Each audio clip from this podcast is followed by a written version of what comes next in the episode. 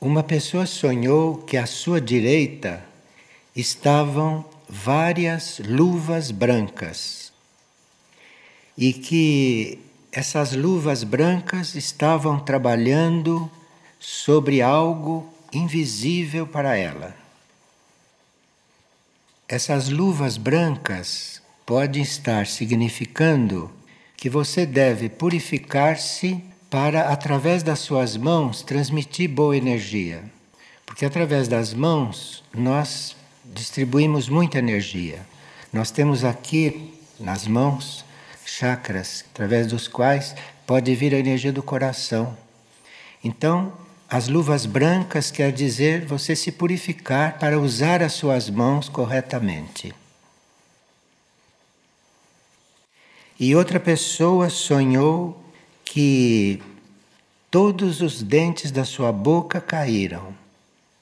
Então, os dentes nos sonhos podem estar representando palavras inadequadas ou palavras negativas pronunciadas com muita frequência então, nos sonhos, os dentes vão caindo. Os dentes no corpo é que pagam pela nossa incorreção no usar as palavras. E uma pessoa está perguntando por que, que ela sonha tanto com situações do baixo plano astral, mesmo ela estando em busca de elevar o pensamento e de praticar as leis universais em oração e serviço. E como é que ela sonha sempre no baixo astral? Bem, aspectos nossos muito antigos levam algum tempo para serem dissolvidos ou desaparecerem ou serem curados.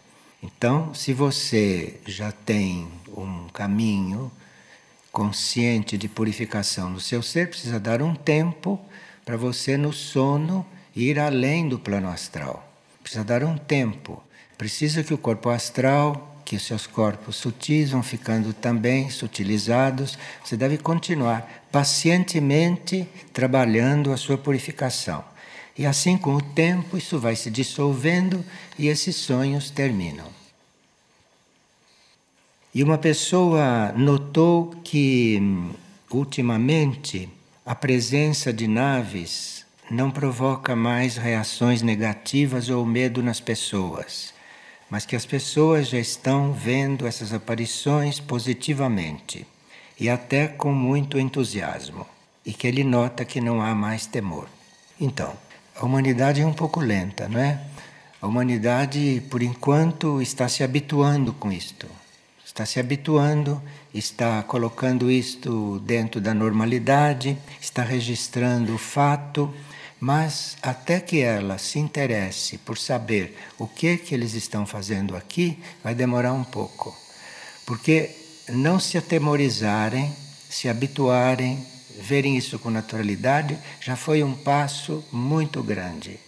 Agora é preciso passar um tempo para que descubram que essas naves e tudo isto está trazendo ensinamento, está deixando muita coisa impressa no éter planetário. Vocês sabem que nós somos considerados uma humanidade praticamente adormecida. Então, não toma conhecimento nem sequer dos crop circles, ou se toma conhecimento, não se pergunta o que é aquilo. Não se pergunta, não se pergunta o que que aquilo veio fazer, o que que aquilo está fazendo. Nós somos assim. Mas já está vendo estas coisas com naturalidade já é um primeiro passo. Vamos ver o segundo quando começará a ser dado porque ali há muito ensinamento, muitas mensagens, principalmente para aqueles que estão coligados com uma época nova e com uma nova terra. Bem, ontem nós estávamos falando a respeito de cura e hoje ficamos de prosseguir este assunto de uma forma mais específica. Tanto Aurora, não quanto Mirnajá, quanto Figueira, tem como tarefa formar curadores, estabelecer uma escola de curadores. Não sei se escola, mas formar curadores. Então, há muito tempo que a gente vem falando nesse assunto, porque cada um de nós deveria curar a si mesmo. porque nós somos curadores em potencial, curadores de nós. E se nós não resolvemos nos curar, não há curador que resolva o nosso caso. Os curadores são de vários níveis, mas o curador nada pode fazer se você não quiser ser curado. E ser curado quer dizer mudar de vida, quer dizer mudar tudo, ser outra pessoa, ser curado. Porque a humanidade, como um conjunto, é considerada uma humanidade doente, então todos nós, de uma certa forma, necessitamos de cura. Então, nós teríamos que nos tornar o curador de nós mesmos. Teríamos que ter esta disposição para ir as coisas começarem a se encaminhar corretamente. Nós não conseguimos ser curados ou um curador não vai encontrar um caminho aberto para ser veículo da nossa cura se nós estamos apegados ao nosso passado. Então, todos os vínculos com o passado, um passado negativo principalmente, mas os vínculos com o passado são coisas que impedem que uma cura plena, real, verdadeira se realize. Os vínculos com o passado. Por quê? Cada vínculo que você mantém com o passado, cada vez que você traz o seu passado, você forma um vínculo com aquilo que não foi tão positivo, eventualmente. Então você fica fazendo um trabalho de cura sobre si mesmo e ao mesmo tempo fica colocando lixo ali em cima. Então é preciso que, como primeiro passo, a gente se desapegue do passado.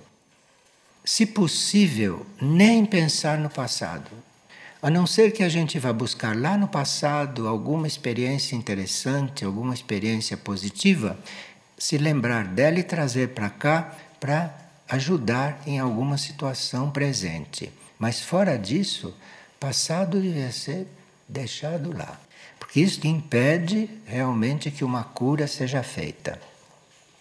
Agora, outro ponto é que nós, como não podemos dissolver o nosso ego, nem fazer o nosso ego desaparecer, teríamos que não nos deixar levar pelo ego. Nós deveríamos aprender a distinguir quando é que algo vem de um outro nível nosso ou quando algo está sendo feito porque o ego está agindo, porque é o ego que está ali se manifestando. Então nós teríamos que não nos deixar levar por ele. Quando perceber que é o ego que está levando a coisa, nós procuramos não nos deixar levar. Não nos deixar levar e buscar uma solução, buscar um aconselhamento, buscar uma guiança num outro nível, não no ego. O que nós chamamos de ego é este concentrado duro, não? Que é a síntese da nossa mente, do nosso corpo astral, do nosso corpo físico etérico, a nossa personalidade, enfim. E nós teríamos que não nos deixar levar por isso. Todas as vezes que isto tenta nos tomar, a gente procurar se organizar, procurar se controlar e buscar a influência e a solução num outro nível. E também é um obstáculo para a nossa cura nós não amarmos o silêncio. Veja, amar o silêncio é diferente de fazer silêncio porque a gente sabe que deve fazer. Amar o silêncio é outra coisa. Nós podemos nos disciplinar, podemos até nos manter quietos, podemos nos manter em silêncio, podemos trabalhar isto disciplinadamente, mas isso não basta. Precisa amar o silêncio. Você precisa estar em silêncio. Silêncio quer dizer não desperdiçar a própria energia, não em todos os níveis, saber o que fala. Só abrir a boca quando tem algo realmente para falar, não abrir a boca mecanicamente e dizer qualquer coisa. Então, não adianta você controlar isto. Controlar isto já é um passo. Mas é preciso amar o silêncio. Isto é, você buscar o silêncio porque você o ama. Isto é que é o ponto. Quer dizer, são dados que facilitam para que a gente seja curado, mesmo com a presença de um curador. Agora, nós teríamos que ter também, para sermos, sermos curados, ou aprendermos a ser curadores de nós mesmos, nós precisaríamos ter um, algumas atitudes que normalmente não cultivamos muito. Embora a gente tenha de vez em quando, mas a gente não cultiva muito. E essas atitudes são diante do único, diante do universo, ou diante de Deus, ou diante daquilo que a gente considera sagrado. Então, diante disto que a gente considera sagrado em nós ou no universo, nós teríamos que ter como atitude uma aspiração de servir e de evoluir. Nós temos que ter esta aspiração. Nós temos muitas aspirações para coisas que não são sequer evolutivas e nem de uma evolução superior. Mas nós teríamos que ter uma aspiração a evoluir e a servir e manter esta aspiração, porque esta aspiração tem uma resposta do universo, de Deus, do único. Esta aspiração tem uma resposta. E outra coisa também que nós devemos ter diante do único, diante do universo, diante da vida, é a humildade. Humildade é muito simples. Humildade é você se considerar só uma partícula desta vida, você se considerar algo que precisa se integrar conscientemente nesta vida. Então você humildemente sabe que precisa fazer isto você humildemente, você vê com clareza. Então você vai procurar se antigamente se dizia se reduzir, não é? Se redimensionar. E hoje se pode dizer isso de outra maneira, mas é a mesma coisa. Você tem que ir se redimensionando, porque até que você comece a perceber, até que você comece a sentir que você é uma parte deste único, que você não é um, um ser do qual depende a transição da Terra, não é? Não, você é uma parte de tudo isto. Isto é humildade, mas precisa sentir isto realmente, sentir e viver assim. Então, você é uma parte das coisas. E assim você vai tratar as coisas de outra forma, com humildade. E gratidão pela vida.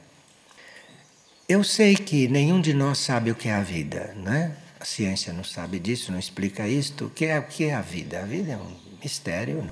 É um mistério. E, embora a vida seja algo que, se a gente quiser definir, não consegue, a não ser que a mente faça alguma, alguma relação, aí você pode acreditar na definição da vida que a mente te faz, te dá. Mas, na realidade, nós sabemos que vivemos. Mas, para saber o que é isto, é preciso muita aspiração, preciso estar aspirando a realmente compreender, entender, se introduzir, viver, não? Aquilo que é a vida. Porque vida não é morte, não é? Vida não é algo que nos destrói. A vida não, não é para você se restringir, para você se negar, para você não saber ser. A vida está aí para ser vivida, não? E nós temos que ter gratidão por isso, embora não saibamos o que é isso. Nós não sabemos nem o que viemos fazer na vida. Que dirá saber o que é a vida? E aqui nós temos que ter uma gratidão pela vida, embora sem saber definir isto. Sabemos que ela está, então nós estamos também, e ser grato por isso, mesmo sem entender, mesmo sem saber o que é. Isto é muito importante para abrir portas para a cura. E a gente se dispor a uma evolução contínua. Não fazer como a maioria que dá um passo para frente e dois para trás. Aí faz outro esforço, depois de 20 anos, dá três passos para frente, um para trás. Bom, agora eu só voltei um, não voltei três. Dei três e voltei um. Bom, isto, isto você tem que dissipar da sua consciência, né? Porque você tem que ter esta aspiração a seguir. Tem que ter essa aspiração a seguir. Essas coisas abrem o caminho para a cura.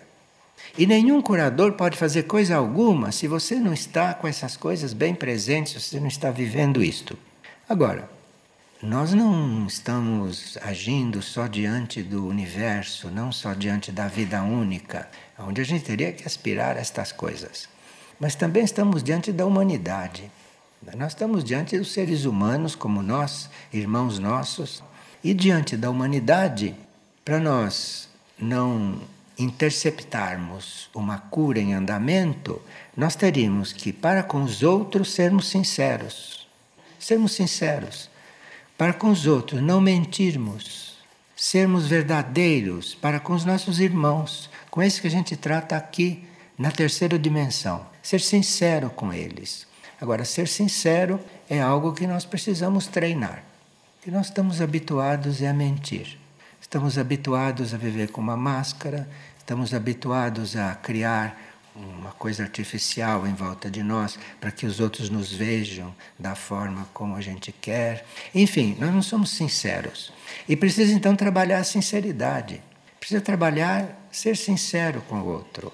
Sempre que você queira servir ao outro, né? sempre que você queira servir a humanidade. Porque aí não há muito problema em ser sincero. Depois, bondade é uma coisa também que é necessária. Não é você não ser mal com o outro, você não usar certas energias que vão fazer com que o outro passe por coisas que você não quer passar. Então tem que ser bom. Cada um sabe o que quer dizer ser bom. Agora, ser receptivo. Receptivo quer dizer aceitar o outro. O outro é como é. Se ele é assim, é porque ele não pode ser de outra forma agora. Ele está sendo como ele pode, como ele é. Então você tem que aceitar o outro como ele é. Isto não quer dizer que o outro esteja encaminhado, que o outro seja positivo, não, não quer dizer nada disso. O outro pode ser um desencaminhado, um perdido. Você tem que aceitá-lo como é. Porque se você não aceita como ele é, você não tem condição alguma de ajudá-lo. Não tem condição de emanar nada para ele de positivo, de bom de neutro e precisa realmente ser receptivo a ele, que é para que ele tenha oportunidade de se abrir de alguma forma. Generosidade também é outra coisa. Nós teríamos que ser generosos. E ser generoso é um caminho, porque nós somos muito generosos quando somos com aquilo que sobra. Então, tudo aquilo que sobra, aí com aquilo a gente é generoso. Não é bem essa generosidade de que se trata, né? A generosidade é eventualmente você deixar de usar uma coisa e dar para aquele que está necessitando, que está precisa. Mas isso é um trabalho que a gente vai fazendo e que não é em uma vida que a gente vai se tornando generoso. São vidas. Agora, não devemos ficar desanimados porque são vidas, mas o valor destas coisas está no tempo real não está no tempo calendário. Então, eventualmente você leva vidas para ser um pouco mais generoso. E tem que apanhar muito, hein, para ir se tornando generoso nesta terra. Então aí você vai se colocando bem centrado no seu eu interno, peça isto tudo, colabore com a generosidade que pode vir dos seus níveis interiores, não é? E aí isto vai acontecendo não no tempo calendário. De repente, você faz uma ação generosa, generosa mesmo, puramente generosa. E até fica admirado, como é que eu consegui fazer isto? Então, tem que ir trabalhando isto, generosidade. Igualdade. Igualdade também é outra coisa que nós temos que ter para com o nosso próximo.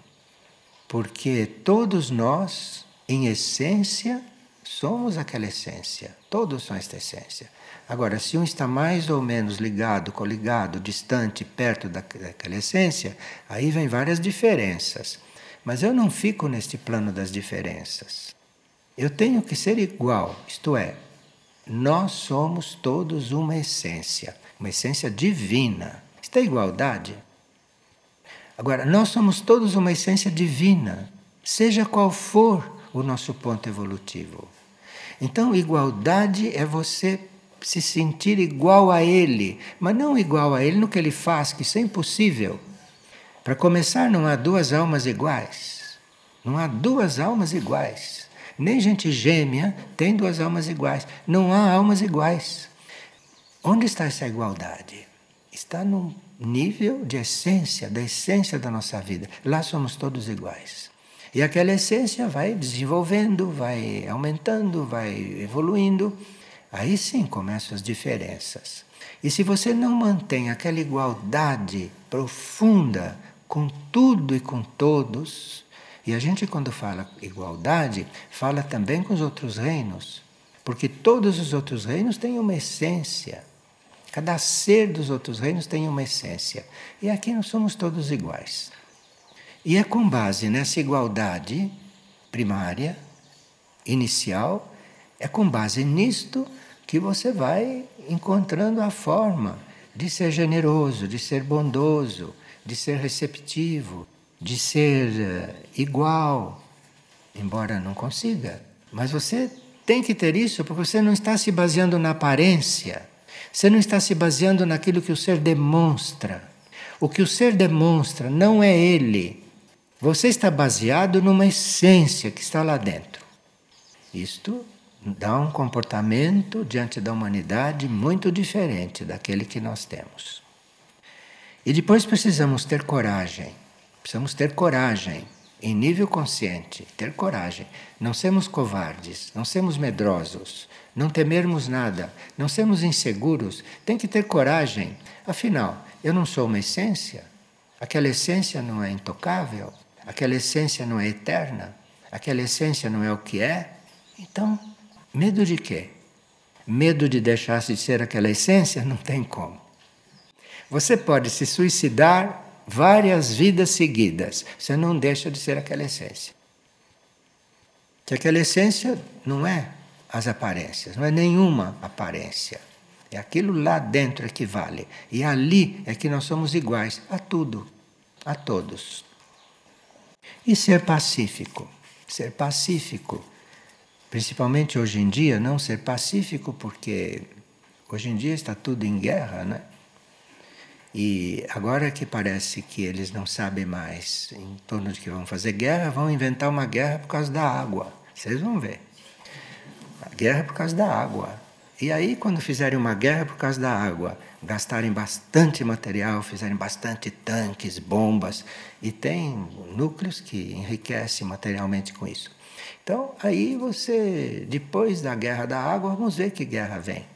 Se o mundo não se transformar até lá, não é? E se a gente não estiver já encaminhado para outros, outros rumos. Agora, como curadores que nós temos que ser um dia, mesmo que não sejamos da linhagem dos curadores, nossa mônada pode não ser uma mônada curadora, mas nós temos que começar a conviver, a aprender, a viver em todas as linhagens. E está na hora de nós irmos nos aproximando desta linhagem da cura, porque nós precisamos de cura, a humanidade precisa de cura, o planeta precisa de cura. Então é o momento de estarmos mexendo com isto.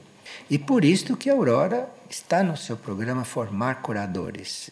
E todos os centros planetários tem que cuidar disto. E nós temos que ir nos relacionando com isto. Agora, como seres que são veículos de cura, nós podemos desenvolver níveis de cura. Todos nós, como seres que estamos disponíveis para sermos veículos de cura, primeiro com nós mesmos, depois com o próximo, com os reinos, com tudo que precisa. Se nós atuamos como personalidade, se nós, na tarefa da cura, atuamos como personalidade, nós vamos operar até o mental mental concreto. Como personalidade, nós podemos atuar até o mental concreto de um ser e ajudá-lo na cura. E, como personalidade, usamos medicamentos, usamos todos os recursos que existem, não? Mas, como personalidade, como disposição de curar, o ego querendo curar, o ego querendo curar e o ego estando nesta linha, nós vamos operar até o mental pensante, daí não passa. Não passa. A energia de cura começa a entrar pelos níveis do ser além do mental pensante, isto é, a energia de cura começa a atuar além do mental concreto quando é a alma do curador que está no trabalho. Se a alma não está no trabalho, nós podemos ajudar uma pessoa neste campo até o mental. Agora, além desse mental concreto, desse mental que pensa, além desse, aí nós precisamos da alma. Se a alma não entrar no processo, você não consegue ajudar uma pessoa além do mental concreto. Por mais que você fale direito, por mais que você atenda direito, por mais que você explique para ele as coisas, que ele compreenda o que você explicou, a cura não passa do mental concreto. Porque você está agindo como ego. Agora, se a sua alma entra no processo, como que a alma entra no processo? É quando você quiser ajudar o outro, você se vire para a sua alma e diz: Olha, faça você, faça você, faça você, eu estou aqui. Faça, faça, faça você. E espera um pouquinho, não vai fazendo não. Espera um pouquinho. De repente começa a acontecer. E aí quando a alma começa a entrar, quando a alma começa a colocar a sua energia aí, aí você vai cuidar do outro ou ajudar a saná-lo além do mental, até o intuicional, assim. Agora, para que a gente possa realmente ser veículo para uma cura espiritual, para uma cura espiritual, aí quem tem que funcionar na cura é o nosso corpo de luz. Não é o ego e nem sempre a alma. Nem sempre a alma tem condições. Mas, se o corpo de luz, que é esse prolongamento da mônada, não? Lá no quinto plano, se este corpo de luz emite raios e entra neste processo, aí então nós podemos estar colaborando para a cura espiritual do indivíduo. Então não é nem o ego e nem a alma, é acima. Tem que estar polarizado lá em cima. Então veja que uma escola de curadores tem que dar a possibilidade de um indivíduo viver, viver uma vida de forma que ele possa exercitar estas coisas exercitar estas coisas, inclusive tendo quem atender, tendo quem ajudar. Quem são todos? Não é só gente. É ver um animalzinho, um animal que está precisando de cura, ir ajudá-lo. Ir ajudá-lo com o mesmo coração que você vai ajudar um ser doente, seu irmão. Ajudar todos. Se você vê uma árvore doente, aqui nós tínhamos uma árvore doente e ninguém via. Um dia, Michuque, numa mensagem, de, vocês não vão arrumar aquela árvore? Michuque. Estava nos ensinando que não é só o lidar com os outros, tem que lidar com as árvores também. Tem que lidar com o coelhinho que passa ali, tem que lidar com tudo. Senão, como vai ser curador? Curador do quê? Curador de coisas físicas. Além da mente não passa. E mesmo lá na mente você tem que dar remédio para a coisa acalmar. Isto não é curador. Agora, para efeito de contatos maiores, para efeito de curas que podem estar além do espiritual, hein? Nós podemos necessitar de cura na mônada, por exemplo. Porque as nossas mônadas viajaram muito, viajaram muito e nas suas experiências, nas suas passagens por. Nós não sabemos o que é isso, né? não temos a menor noção do que seja isso. Mas a nossa mônada, antes de estar aqui nesta terra, fazendo o trabalho que está fazendo agora, conosco aqui tudo, essas mônadas tiveram um longo percurso antes de chegar nesta etapa. E estas mônadas, às vezes, precisam de cura. E aí para efeito disto, é preciso que o nosso nível divino entre no assunto. Então, na escola de curadores, é muito simples o trabalho, pode ser muito simples, porque aí é uma escola que vai possibilitar uma vida na qual tudo isso se desenvolva, mas quando chega na hora de ser necessário o nível divino entrar na cura, aí o curador já deve estar funcionando como mônada. não como ego e nem como personalidade. O curador, para lidar com a nossa cura em nível divino, ele precisa estar funcionando como mônada, porque a mônada é o que está mais perto do mundo divino. Então é através dali que ele vai poder fazer esse trabalho.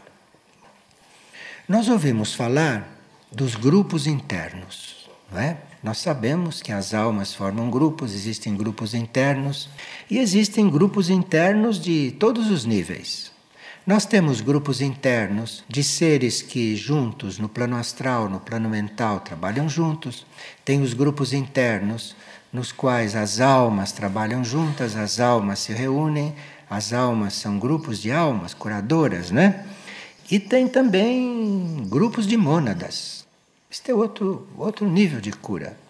E na formação de curadores deve-se, pelo menos, ter notícia de que isto existe para que o aprendiz de curador ou aluno da cura não fique estacionado aí em um nível intermediário. Porque ele acha que a alma dele já está fluindo, ele vai cuidar de uma pessoa e a pessoa sai andando, a alma está fluindo. Isso é, é o primeiro degrau depois da cura concreta.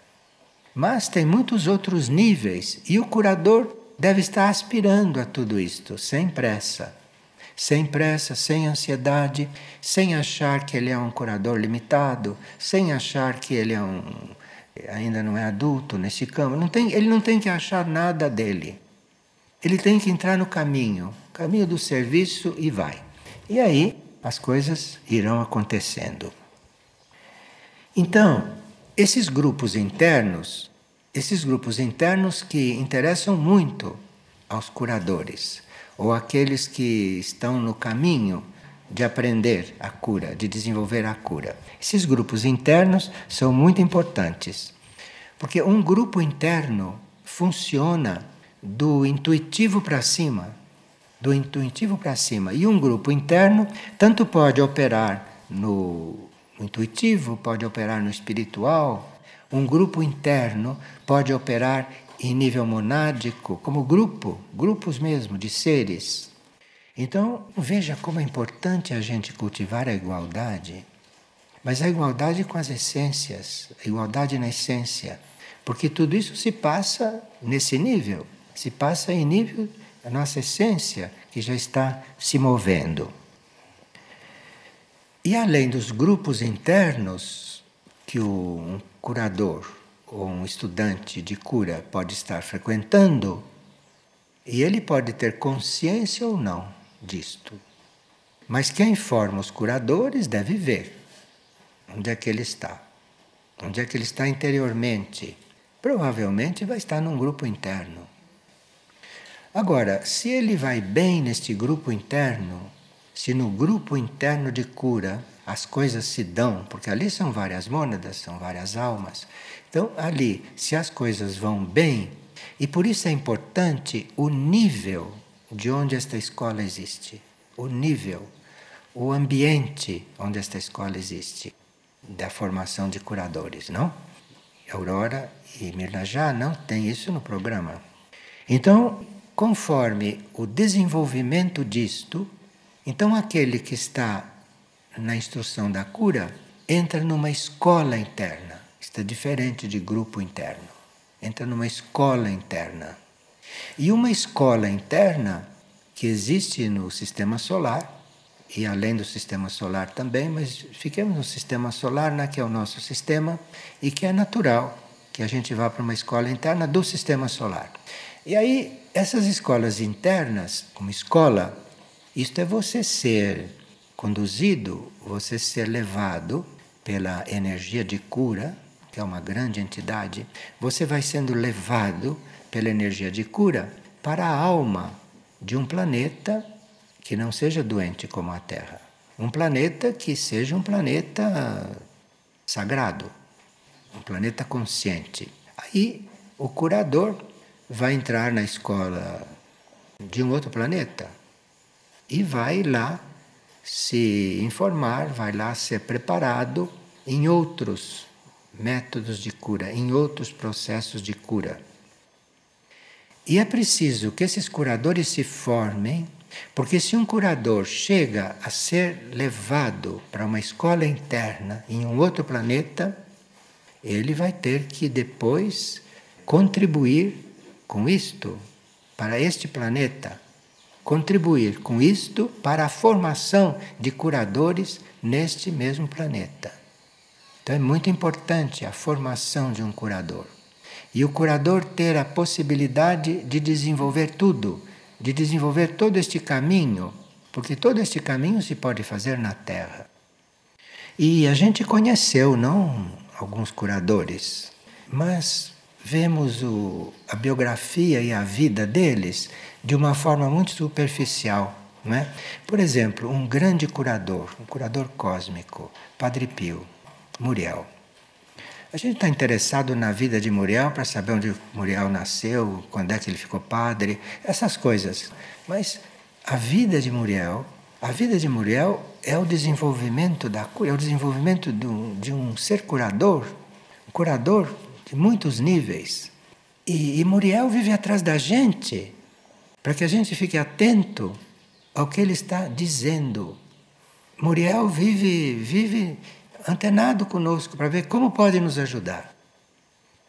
Então, quando se fala de formação de curadores, tem que riscar do programa esta coisa de lidar com as doenças, de lidar com os desequilíbrios e de lidar com as desarmonias da forma como se lida normalmente. Tem que cancelar isto tudo, porque é outra coisa realmente. Por exemplo, você quando cobra para trabalhar, você atende uma pessoa, cobra, ela te paga. Você não está, nem pôs o pé neste caminho. Nem pôs o pé neste caminho. Se você está, por exemplo, com 24 horas por dia para servir, e se você vai escolher quem vai ser servido, esse nem põe o pé no caminho de curador. Porque você vai servir aquele que é indicado, ou que a sua alma indica ou que ele é posto na sua frente para você tratar dele, ou que ele te procura, não que ele venha te pagar. E você que vê tanta gente para atender, porque se surge um curador, são multidões que estão precisando de cura, não são? Vocês veem aquelas multidões em Lourdes, aquelas multidões em Fátima. Aquilo, no fundo, está querendo cura. Aquilo está querendo cura. Estão todos buscando cura. Então, isto está aí. Agora, para nós entrarmos numa linha real de cura, numa linha real de começarmos a ser curadores, é preciso ter todas essas coisas presentes, todas essas coisas presentes e não esquecer, não é? Daqueles pontos tão elementares: humildade, gratidão, aspiração e todas aquelas qualidades humanas que a gente vai desenvolvendo aqui, principalmente a da igualdade. Principalmente a da igualdade. Porque ai daquele que se considerar mais sadio do que o outro. Como você sabe? Você não sabe que resíduo está lá na periferia da sua mônada que tem que ser lixado? Você não sabe. Como é que você sabe quem está mais doente? Se é o seu paciente ou se é você? Como você sabe? Então aqui tem que pensar um pouco nesse aspecto da igualdade. Esse aspecto da igualdade. E claro, depois ir excluindo do trabalho tudo aquilo que não é. Trabalhar por dinheiro não tem absolutamente nada a ver com o curador. Nada. Tanto assim que seres que nós conhecemos, não? Vivos aqui na superfície da Terra, todos conheceram alguns curadores ou seres que estavam numa posição importante no caminho da cura e que ajudavam muitas pessoas. Teve um que não cobrava, mas deixou que o irmão abrisse uma farmácia na frente. A farmácia era do irmão. Pronto. Pronto começou a fazer cura magnética, começou a fazer cura, cura. Estou falando disto para vocês, não é, terem cuidado. E embora não estejam conscientemente numa escola de curadores, Quem sabe, não? Se vocês estão destinados a participar de uma coisa assim. Quem sabe?